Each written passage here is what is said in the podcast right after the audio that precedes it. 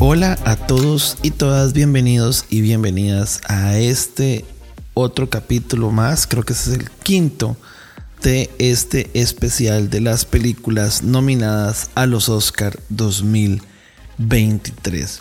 Y ahorita este episodio se lo vamos a dedicar a Elvis, la película dirigida por el excéntrico Baz Luhrmann, que tal vez alguna gente no lo tenga tan presente, pero es el director de películas súper, eh, ¿cómo te dirías? Que es como un, como que ya ustedes notan el estilo del director cuando les cuente que es el mismo director de la subvaloradísima Romeo y Julieta de Leonardo DiCaprio, que a mí me encanta. Eh, el Gran Gatsby, que es otra película que también es súper buena.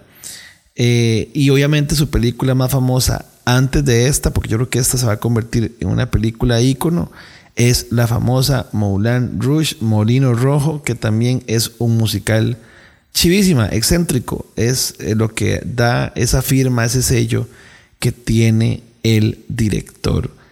Es una película que está protagonizada por Austin Butler, que en realidad es muy desconocido. Y yo creo que mucha gente tal vez lo pueda reconocer porque tuvo un papel secundario, pero bueno, notorio en el ya clásico cortometraje, digo largometraje de, Quentin Tarantino, Once Upon a Time in Hollywood. Era, él era uno de los de los de la familia Manson, pero bueno, eso es para otro episodio. Y otra vez, y obviamente por nada más y nada menos que Don Tom Hanks como el coronel Tom Barker, que era el eh, manager de Elvis. Y bueno, y es la historia, en realidad es una historia y pues prácticamente de toda esa relación y toda la carrera del gran ícono de la música estadounidense. Y bueno, ¿por qué creemos que nominaron esta película?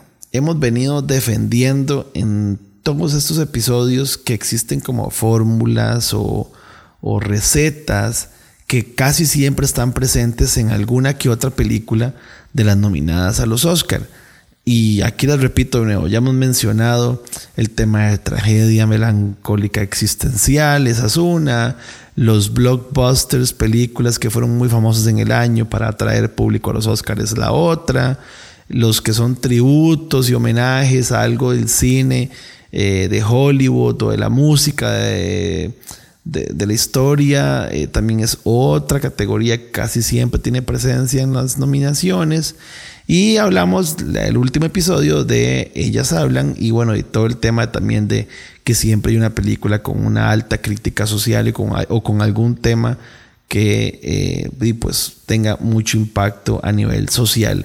Y la última categoría, creo yo, a menos de que después me acuerde de otra, y la última categoría que, eh, no mentira, me faltan dos más, esta es una, la, la siguiente categoría, que es la de Elvis, es pues la más lógica, que es la de películas biográficas. Y este también siempre tiene, de hecho, más bien creo que este es el, la fórmula o la categoría que, que, casi siempre te encontrás y que tiene mucho potencial a que ganen premios casi siempre actorales, pero también como mejor película. De hecho, aquí sobran, pero es que sobran, la verdad es que de verdad sobran películas que han ganado eh, a mejor película, digamos, mejor película del año, siendo películas biográficas. Y así por encimita están, digamos, películas como Una mente brillante, A Beautiful Mind, eh, El último emperador, 12 eh, años de esclavitud, Amadeus, Argo, por ejemplo. Y, por, y pues hay, y hay otro montón más, inclusive unas más viejas que yo ni siquiera tengo noción de haberlas visto. Y obviamente que también porque eh, no solo en, esta categoría que estamos analizando, pero también son películas que mucha gente recuerda porque eh, siempre tienen como lugares notorios en, los premios actorales y tienen mucho renombre y se habla mucho de ellas. Por eso es que hay películas como Lincoln, como La Dama de Hierro, como Bohemian Rhapsody, como Red Social, como El Código Enigma, como La Teoría del Todo y otro montón de mil millones más de películas que su, eh, que el hecho de que sean biográficas, eh, y aquí pueden haber dos, dos áreas, digamos, biográficas de tal vez alguien que no conozcamos mucho, pero que su historia sea muy impactante, como por ejemplo eh, el código Enigma, digamos, que es alguien que era, que era desconocidísimo con un impacto increíble en nuestra historia de vida. Em, o bueno, o, bueno, la, misma Argo, que fue eh, ganadora del Oscar, que es una película de un personaje completamente desconocido a nivel, de, a nivel popular, pero con una historia que es increíblemente bien contada y súper bien jalada. Y entonces te impacta o ese o las películas que son de, pues, de personajes re reconocidos, como Lincoln, también eh, creo que por, por la película esta de Winston Churchill, que no se llama Winston Churchill porque es de Winston Churchill, ganó Gary Oldman, eh, mejor actor. La misma, la misma Meryl Streep que, que en El Diablo Viste a la Moda, eh, aunque no es una película que se dice que es autobiográfica, pues está súper inspirada en, en, Anna Winter, esta madre, la directora de, de, Vogue, creo que es. Eh, siempre, siempre son películas que generan mucho, eh, mucho renombre. Y, y, bueno, y como te decía, cuando son todavía más con personajes eh, conocidos, eh, sin duda, casi siempre tienen lugares. Digamos, Bohemian Rhapsody también ganó Oscar a Mejor Actor. Y, bueno, entonces Elvis, digamos, si la película, que de paso para mí está buenísima, o por lo menos muy entretenida, que es parte de lo que yo siempre defiendo de ir al cine, que sea entretenido, la verdad es que es una película que tiene toda la razón por la que esté ahí nominada. Nos extraña, y lo digo yo, y lo dicen un montón de gente, que no esté nominada o que no haya estado nominada en ningún premio la película que hicieron de Weird Al Yankovic, que yo no la he visto, pero que dicen que está buenísima. En fin, ¿qué es lo que más nos gustó? Obviamente que esta película eh, tiene muchos factores que a nivel personal nos gustan mucho. Eh, yo creo que fue de las películas también que más disfruté este año. Primero porque subjetivamente es imposible. Yo amo a Elvis, entonces al final creo que ya ahí hay un punto que ya le ya voy ya voy predispuesto a que me guste. Pero bueno, también es que es, esta película es como agresiva, como llena de colores, velocidades, es como sobreestimulada por todo lado en escenas, en música, en, en el drama. Y, la verdad es que eso a mí, pues en particular, me llama mucho la atención. Mi favorita de este año es que no ha sido ninguna de estas, la voy a dejar de último.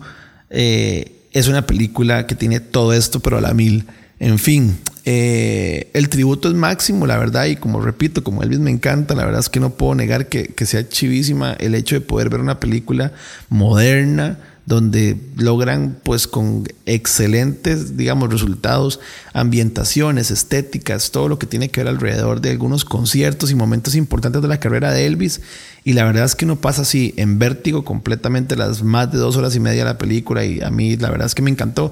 El soundtrack de es imposible, es, es ganador de principio a fin, más bien extraña que no haya sido nominado a ninguna, digamos, que no haya sido nominado como a ninguna a ninguna canción original porque al fin y al cabo son clasicazos todos que pudieron haber ostentado por el premio de este año. Y que lo que no nos gustó es raro, pero que prácticamente podría decir que nada. Pero de todo lo que no nos gustó, yo creo que el hecho de que Tom Hanks sea el personaje, entre comillas, villano, a nosotros no nos gusta. O sea, a mí no me gustó tanto porque aunque es un sacrilegio hablar de la, de la, de la carrera, o sea, de la capacidad actoral de Tom, de Tom Hanks, perdón, em, yo hubiera elegido un actor distinto. ¿Por qué? Porque Tom Hanks eh, siempre lo hace bien, pero está demasiado encasillado como un personaje que es bueno. Eh, Tom Hanks nunca es el malo en ningún lado.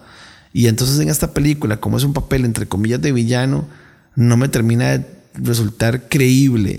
Eh, y este siempre es algo que, que, hace, poco en algún video estaba viendo. El tema de que Meryl Streep sí tiene una alta credibilidad como, como una villana, porque en muchas películas nos ha regalado esta, estas, estas, estas representaciones, estas, estos, estas actuaciones que la verdad es que sí te meten demasiados, como por ejemplo en, en La Duda o la que mencionaba ahora, la El Diablo Viste la Moda, ella es una villana creíble por todo lado y tanto que siempre la nominan en prácticamente todo porque en cualquier es demasiado, digamos, eh, su, su aspecto actoral es demasiado amplio. Tom Hanks no es eso, entonces al final eso es lo único que yo podría decir que está como mal y también que para alguna gente si esta película no es de, digamos, no son de películas de donde haya mucha música y sobreestimulación y movimiento y vértigo, sin duda pues puede ser una película que te pueda llegar a empachar. Y dicho esto, aquí cerramos este episodio de Elvis, una, una película que la verdad tampoco creemos que se gane ningún premio, digamos, menos este, el de mejor película pero bueno, es una película súper de las que de las que yo más disfruté este año, así que bueno, todo bien. Eh, y ya, cerramos. Pura vida. Un abrazo, que estén bien, cuidado, nos vemos, cuídense, nos vemos pronto otra vez. Chao.